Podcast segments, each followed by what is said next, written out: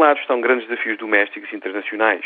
Do outro, coisas como a apatia, a resignação e a relutância em olhar para os desafios de uma forma realista. Durante anos e anos, os países europeus e a União Europeia olharam para o velho continente, a sua vizinhança e o mundo de uma forma confiante e otimista. Hoje em dia, as coisas são muito diferentes. O otimismo deu lugar ao pessimismo e à promessa de uma longa penitência pelos pecados políticos dos últimos anos. Portugal é um excelente exemplo. Precisamos fazer bastante melhor. Precisamos de acreditar que a austeridade que vem aí acabará por nos deixar numa situação melhor do que aquela a que fomos conduzidos.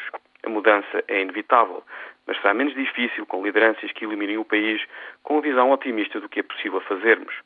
Vêm os dias em que vamos realmente descobrir se estas lideranças existem nos partidos políticos, empresas e na sociedade portuguesa.